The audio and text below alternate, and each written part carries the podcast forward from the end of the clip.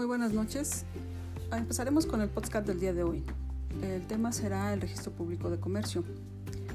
En, los inicios, en los antecedentes, para Ramos Folkes, el, el origen del registro público data desde el antiguo Egipto, pues registra dos épocas, la ptolomeica o de influencia griega y la época de dominación romana. Pero es en la Baja Edad Media, con las campañas militares conocidas como las Cruzadas, que se, provoca un gran intercambio de operaciones comerciales. Justamente al nacimiento de la especialización y actividad de los comerciantes, se desarrolló un gran ascenso en el comercio, por lo que sus intereses ya no fueron solo particulares, tuvieron que establecer gremios y tribunales para una mayor certidumbre, siendo este en un principio únicamente velaba por sus propios intereses. Años más tarde se dio la exigencia de conocer públicamente su situación legal la necesidad de publicar tales actos motivó la aparición del registro mercantil. En México, la aparición y funcionamiento del registro público mercantil tiene vínculos estrechos con la existencia y actividad del registro público de la propiedad.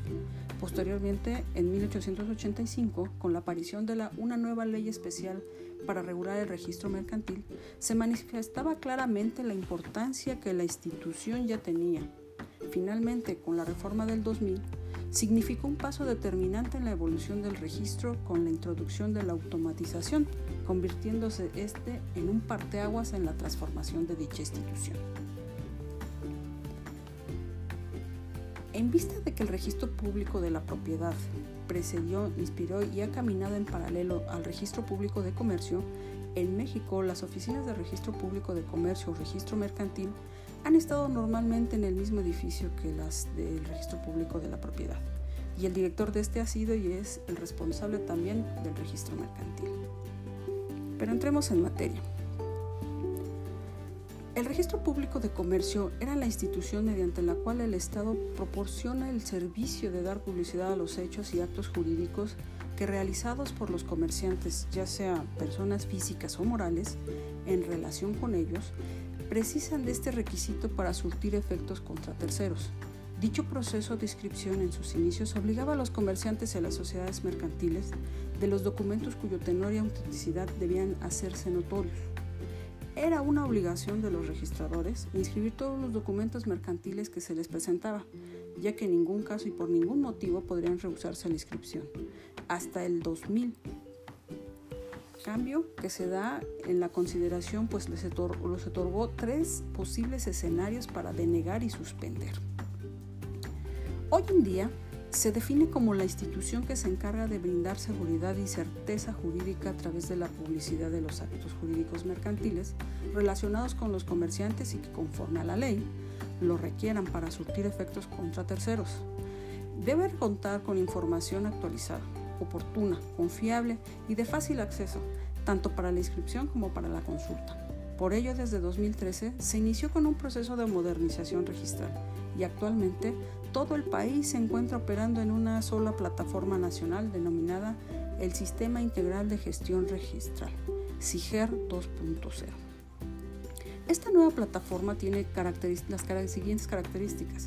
Funciona en una base de datos nacional, actualizada, en línea y en tiempo real, la cual está disponible al público en general, para las dependencias y identidades del gobierno a través de medios electrónicos, es decir, ya no se tiene que consultar en ventanilla en las 269 oficinas registrales que existen en el país para poder contar con la información de una sociedad mercantil. Con un solo folio nacional para cada sociedad, es completamente electrónico por lo que se emiten boletas con firma electrónica y sello digital de tiempo, sin restricciones de horarios. Lo anterior promoverá y facilitará la inversión en los estados ya que se podrán realizar consultas y solicitar certificaciones desde cualquier lugar con acceso a Internet.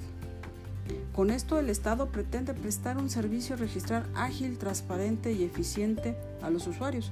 Los fedatarios pueden realizar los trámites vía electrónica y de, de forma inmediata, reduciendo los costos y tiempo en la inscripción de actos mercantiles en beneficio de las empresas. Ahora bien, continuando, ¿qué es el folio electrónico?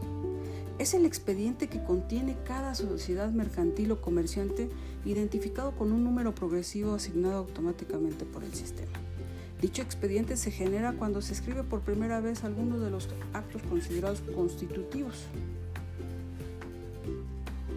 En cuanto a las atribuciones de la Secretaría de Economía, la Ley Orgánica de la Administración Pública Federal, en su artículo 34, le confiere 33 atribuciones, las cuales vamos a describir. Formular y conducir las políticas generales de industria, comercio exterior, interior, abasto y precios del país con excepción de los precios de bienes y servicios de la Administración Pública Federal regular y promover y vigilar la comercialización, distribución y consumo de los bienes de servicio, establecer la política de industrialización, distribución y consumo de productos agrícolas, ganaderos, forestales, mineros y pesqueros en coordinación de las dependencias competentes,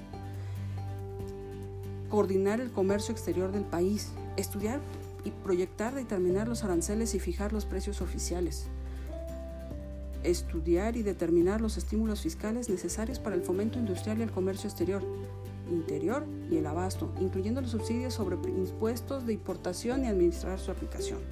Establecer la política de precios y con auxilio y participación de las autoridades locales. Regular y orientar y estimular las medidas de protección al consumidor. Participar en la distribución y comercialización de productos y el abastecimiento de los consumos básicos de la población. Coordinar y ejecutar la política nacional para crear y apoyar empresas que se asocien con grupos de escasos recursos en áreas urbanas. Coordinar y dirigir el Sistema Nacional para el Abasto. Normar y registrar la propiedad industrial y mercantil, así como regular y orientar la inversión extranjera y la transferencia tecnológica. Autorizar el uso y modificación o denominación de la razón social de las sociedades mercantiles o civiles. Establecer y vigilar las normas de calidad de pesas y medidas necesarias para la actividad comercial regular y vigilar la prestación del servicio registral mercantil a nivel federal, fomentar el desarrollo del pequeño comercio rural y urbano, impulsar la producción de aquellos bienes y servicios que se consideren fundamentales para la regulación de los precios, organizar y patrocinar exposiciones, ferias y congresos de carácter industrial y comercial, organizar la distribución y consumo a fin de evitar el acaparamiento de las y que las intermediaciones innecesarias o excesivas provoquen el enriquecimiento de los productos y servicios. Regular la producción industrial con exclusión de la que esté asignada a otras dependencias. Asesorar a la iniciativa privada en el establecimiento de nuevas industrias en la empresa que se dediquen a exportación de manufactura nacional. Fomentar, regular y promover el desarrollo de la industria de la transformación, e intervenir en el suministro de energía eléctrica a usuarios en la distribución del gas. fomentar la producción económica del artesanado, las artes populares y de las industrias familiares. Promover, orientar y fomentar y estimular la industria nacional. Promover, orientar y fomentar el estimular el desarrollo de la industria pequeña y mediana y regular organización de productores industriales. Organizar, unificar e implementar el sistema informático que establecerá los expedientes electrónicos empresariales con la finalidad de simplificar los trámites que los interesados realizan en la Administración Pública Federal. Promover la investigación tecnoindustrial.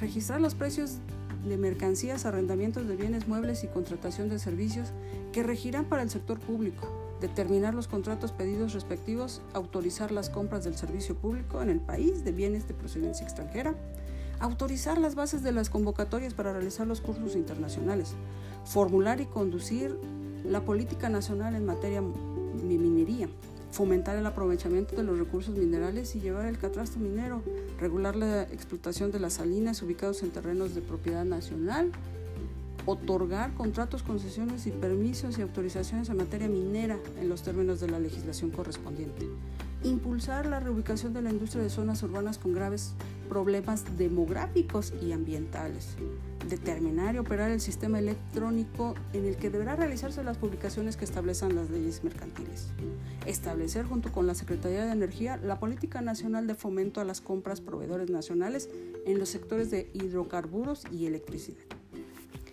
Las demás que le atribuyan expresamente las leyes y reglamentos. Por último, en cuanto a la eficacia del registro, se nos dice, o, más bien, la inscripción en el registro produce determinados efectos inspirados en la legislación. La finalidad principal es que los datos inscritos puedan ser reconocidos por terceros. La inscripción no tiene efectos convalidantes y en consecuencia no convalida los actos o contratos nulos con arreglo de las leyes. Los actos que el empresariado está obligado a inscribir solo son oponibles a terceros de buena fe. La inscripción es cuantitativa cuando constituye requisito esencial para que el acto que se inscribe produzca efectos jurídicos. La regla general, sin embargo, es que salvo la mención expresa de la ley, toda inscripción es declarativa.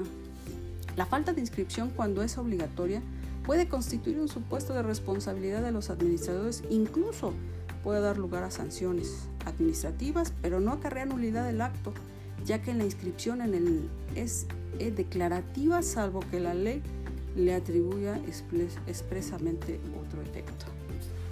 Es así como hoy terminamos con, con este podcast. Espero que haya sido de su agrado y nos veremos en otra ocasión.